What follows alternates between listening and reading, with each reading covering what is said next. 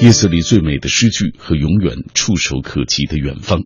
感谢各位来收听小马带来的品味书香。我国当代著名作家、中国作家协会副主席陈忠实四月二十九号在西安逝世。陈忠实凭借长篇小说《白鹿原》获得我国长篇小说的最高奖茅盾文学奖。今晚的上半时段，我们将请大家来听一个纪念专题。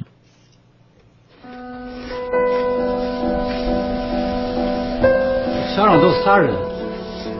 祖宗。大号叫啥？田向娥。西安向东，白鹿原上，白鹿两家的纠葛在这里开始。史诗巨作《白鹿原》徐徐展开，为我们打开这一长卷的作家，却已经离去。四月二十九日早上七点四十分左右，著名作家、茅盾文学奖获得者陈忠实因病在西京医院去世，享年七十三岁。听到这个消息，陈忠实的老朋友、原鲁迅文学院院长、著名作家白描。悲痛不已。这个消息也让我非常悲痛。陈忠实啊，是我们中国当代嗯一位优秀的作家，他所走过的道路，他所取得的文学成就，可以看作是我们新时期文学的一个代表。他的《白鹿原》，我一直认为是我们中国当代文学的一一座高峰。我们现在说我们的文学有高原没高峰，但是实际上，我认为《白鹿原》。就是一座高峰，它所取得的成就，呃，无愧于我们这个时代，无愧于我们现在伟大的这么一个生活。我想，随着时间的推移，对于陈忠实，对于《白鹿原》，我们还会有更多新的认识。白鹿原是个好地，你摆个啥呀？你也拿不去。原是陕西人对黄土高地的称呼，白鹿原正是陈忠实的故乡。陈忠实出生在白鹿原下的一座普通的农家小院中，他的大半生都在白鹿原上度过，从读小学到当民办教师，在公社工作，又调到区文化局，从没有离开那片土地。他曾说：“我的创作正是得益于我在乡村工作的二十年，特别是我在公社工作的十年。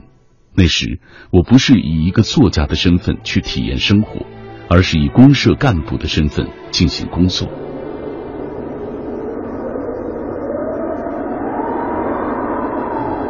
在农村生活和工作的岁月当中，陈忠实基本上终止了自己爱好的写作，把全部时间和精力都投入到了乡村工作上。当时，公社所辖的三十多个自然村，他不知跑了多少回，有好几个村子一住就是大半年。甚至都能叫上各家人的名字，直到成为专业作家，他也是带着铺盖回到老家的乡村院落里潜心创作。评论家肖云如说：“正是这些经历，让陈忠实对农村和农民有了深刻的理解，这也构成了《白鹿原》创作的底色。”上世纪八十年代，陈忠实调入陕西省作协，这一次。他结束了自己的上班族生活，回到了这个农家小院。专业作家的身份让陈忠实得到了时间和空间上的自由。在查阅了大量地方县志和当地老人的回忆之后，陈忠实了解到，自己的家乡曾是陕西呼应中国革命最早的地区之一。这些燃起了他的创作热情。他写《白鹿原》的时候是八五年。八五年，他四十三，是萌生了写《白鹿原》的念头，是做准备。嗯，到他准备工作做的时间很长，嗯，跑了关中几个县做采访，补充建国前的有关生活的一些素材。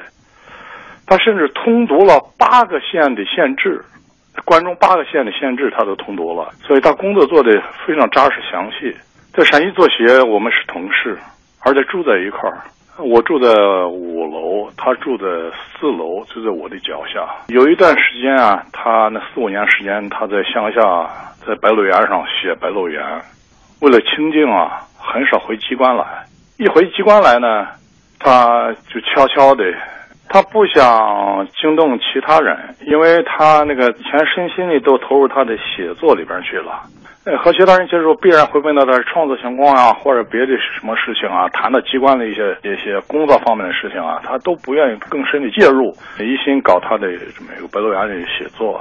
有时就悄悄的可能到我家来一下，晚上我有时我们两个在那聊的可能很晚，第二天一大早他又回他的白鹿原上去了。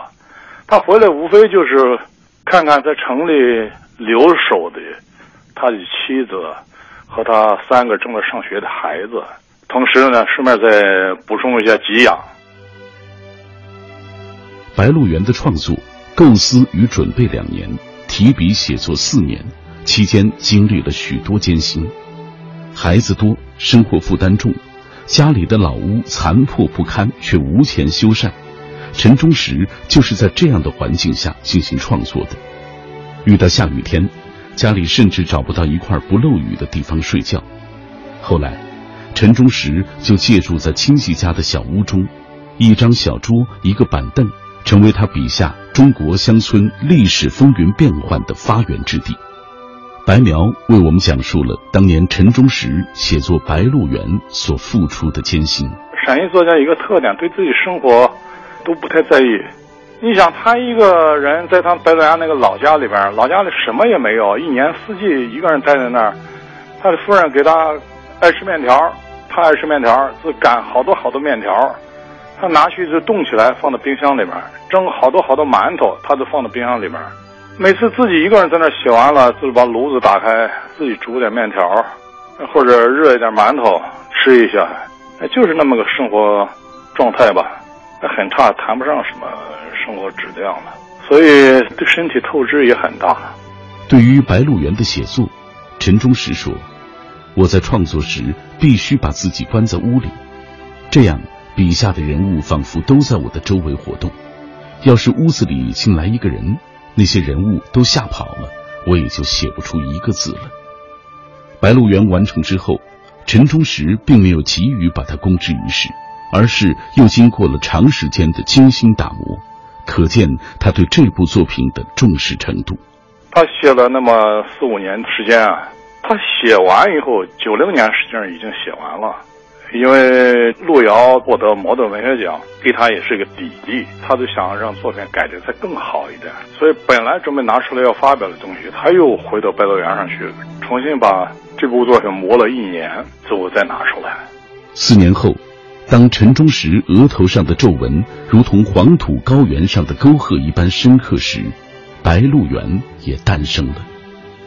中国社会科学院文学研究所研究员李建军，至今仍然记得第一次读《白鹿原》时的情形。第一次读呢，就是在《当代》杂志上，他发的不是上下两期嘛，应该是九二年的。第六期和九一年的第一期，呃，我读了以后呢，就是第一上读完以后特别期待，然后呢，终于在拿到了，呃，来年的第一期也读完，读完以后呢，当时就是两个字叫震撼，因为我们从来没有过这样的一部小说，可以把我们这近代呃晚清以来的这种激荡的历史写得如此的惊心动魄，在这个历史里，我觉得呢，它就是。摆脱了我们从四十年代的呃末期以来形成的这种充满了偏见的以这种简单的阶级的政治的符号来建构人物关系，来展开叙述的这么一个套路，而是呢从人道主义的角度，从对于人的人性、人的这种内心世界的充分的这种了解和尊重。塑造了这种有个性、有疼痛、有悲哀、有不幸这样一些人物形象，就是说，它不再是过去那种呃虚假的、崇高的公式化的小说，而是一种呢真实的、充满了悲剧感的呃这么一个呃小说。所以这个小说，我觉得呢，它极大的改变了我们过去小说的问题。另一方面呢，它又是对中国的现代以来，包括当代、包括柳青的创业史的这个经验，包括苏联的这个像金正的共和呀、拉美的这个《百年孤独》这些经验，它都做了一个非常好的整合。所以我们在《白鹿原》里面能够看到陈忠实一种让我们感觉到震惊的这种创造力和这种领悟力，在他的这个小说中体现出很多艺术上的这种他的这种叙事的曲折，比如很多很非常神秘的这样一些细节或者这种一些象征都在里面。对于陈忠实在艰苦环境下完成的这部经典作品，白描也给予了高度评价。他知道陈忠实最爱吃面食，所以用陈忠实最喜欢的蒸馒头的过程来形容这部作品的成功。白鹿原创作二十周年那个研讨会上，我有一个发言，发言后来他们有些媒体整理出来以后也发表过。我讲了个什么意思呢？就是白鹿原这一锅陈氏馒头是怎么蒸出来的？就是如果把白鹿原比一笼馒头的话，那么这一笼馒头是怎么蒸出来的？我认为有四个条件。第一个是面好，这个面怎么说呢？就是陈忠实啊，他掌握了大量的素材，他在生活里面泡得很深，为写白鹿原，他又下了很大的功夫，做了很多工作，比如说到各县去补充、了解、采访建国前的。一些生活他不熟悉的生活，尽管他四二年生，但是有些生活他不是太熟悉，他不是了解。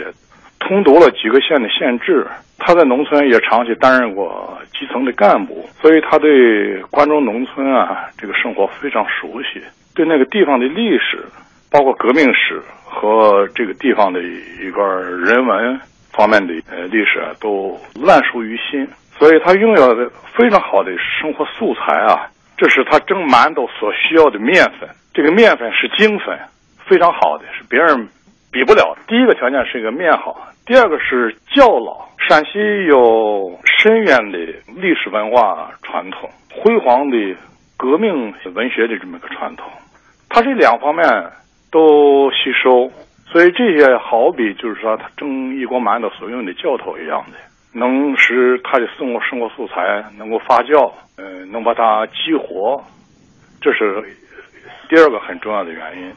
第三个是公道，他下的功啊，蒸馒头你必须要揉到，把面要反复的揉，反复的揉，你才能馒头才能吃起来才香，才筋道。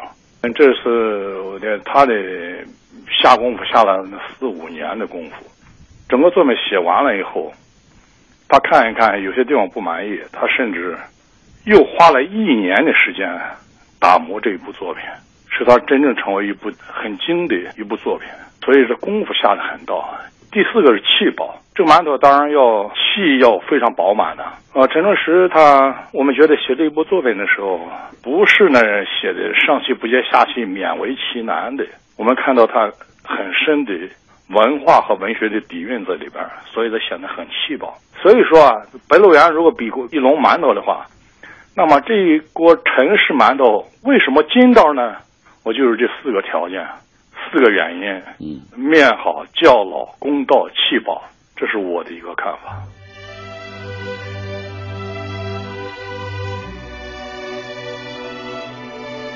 白鹿原面世后，好评如潮，畅销不衰。一时出现洛阳纸贵的盛况，虽也一直有不同的争论、批评乃至粗暴的压制，但却无损于其本身的价值与华贵。据不完全统计，《白鹿原》至今已发行五百多万册，在国内外读者中反响强烈。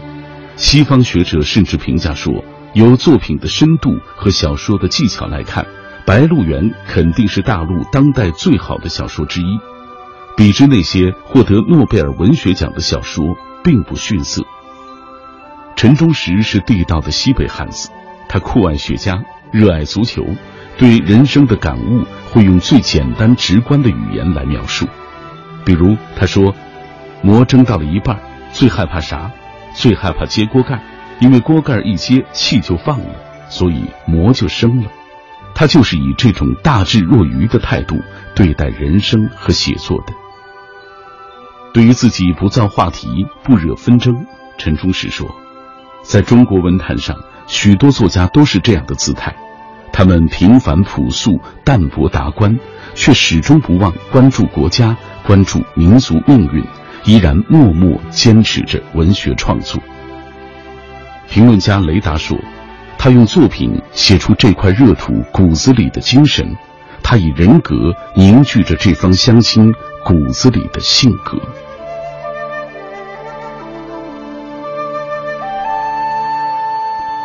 刚刚我们透过这个短片，再一次分享了来自白苗、来自于李建军等几位老师眼中的陈忠实。这里各位正在停留的是 FM 幺零六点六，中央人民广播电台文艺之声的品味书香节目。我们今天在上半时段推出的是陈忠实的一个纪念专题，大家也可以通过微信、微博来分享，在你眼中。陈忠实以及他的经典作品《白鹿原》的相关的情况，来，我们看看大家怎么说。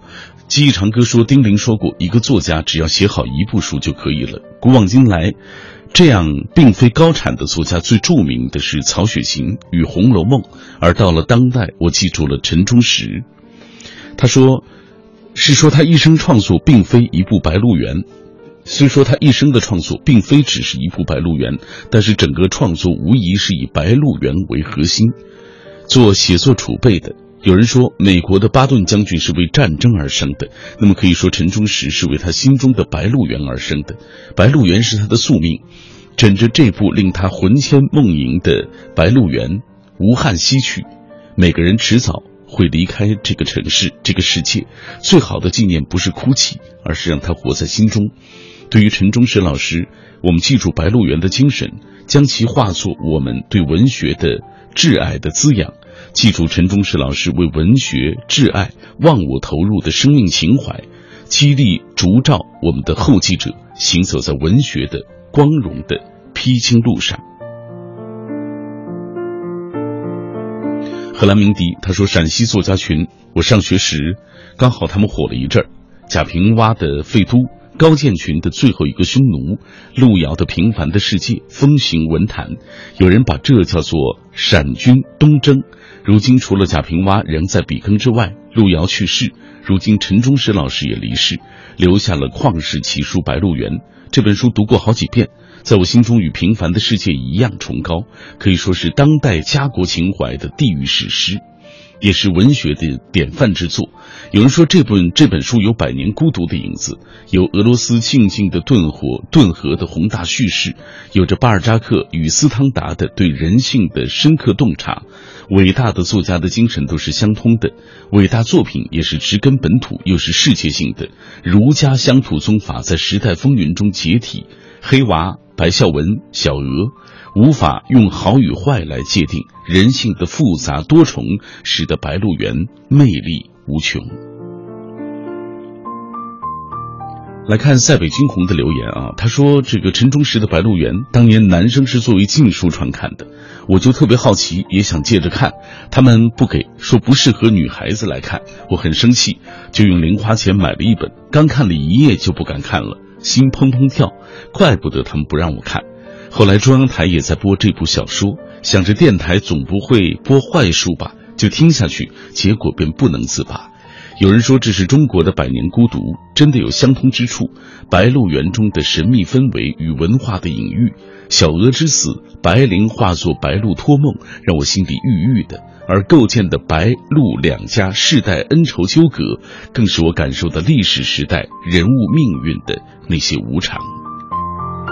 感谢这么多的朋友跟我们一起分享他们眼中的《白鹿原》。再来分享凤野百合，他说：“因为对《白鹿原》小说的喜爱，看了王全安的电影版很失望。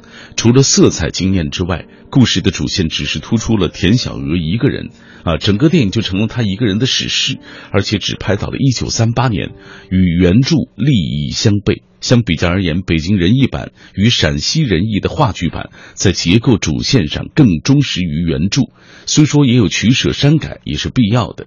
看过了改编版，回头再读一下小说，你会发现有非常深切的一些感受。甘肃糖糖他说。经过差不多一个月的时间，终于把《白鹿原》看完了，零零散散的，慢慢悠悠看的。其中还在百度上搜索了听《白鹿原》。其实，在我看来，听小说也是不错的选择。相比书说出来啊，呃，没有那么难懂；相比视频，它又具体了很多。所以在最后几章，我几乎都是听完的，用听的这种状态，感受了这本书的魅力。不管通过哪种方式吧，我想今天我们这一期节目也是这样，通过这种方式向陈忠实致敬，向白鹿原致敬。这里各位听到的是品味书香节目，我是小马。下半时段回来，欢迎收听丽娜品读时间。